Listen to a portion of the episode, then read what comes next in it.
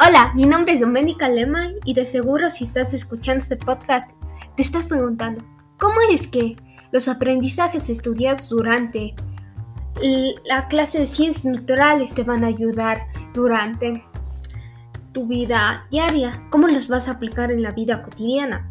Porque no es como si alguien va a venir y te va a preguntar, oye, ¿cuáles son las moléculas? O ¿Qué son los ácidos nucleicos? Al menos de que sea un compañero que te vio en la calle, o sea, tu hermano, que necesita ayuda y estás tú solo caminando por la vereda.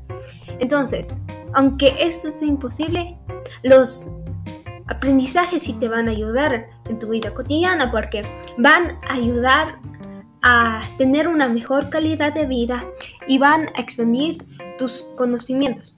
Cuando me refiero que vas a tener una mejor calidad de vida, tenemos que pensar, por ejemplo, si sabemos bien el concepto de cómo el carbono está en la estructura de las biomoléculas esenciales para la vida, eso es un tema que está conectado a temas de grados superiores.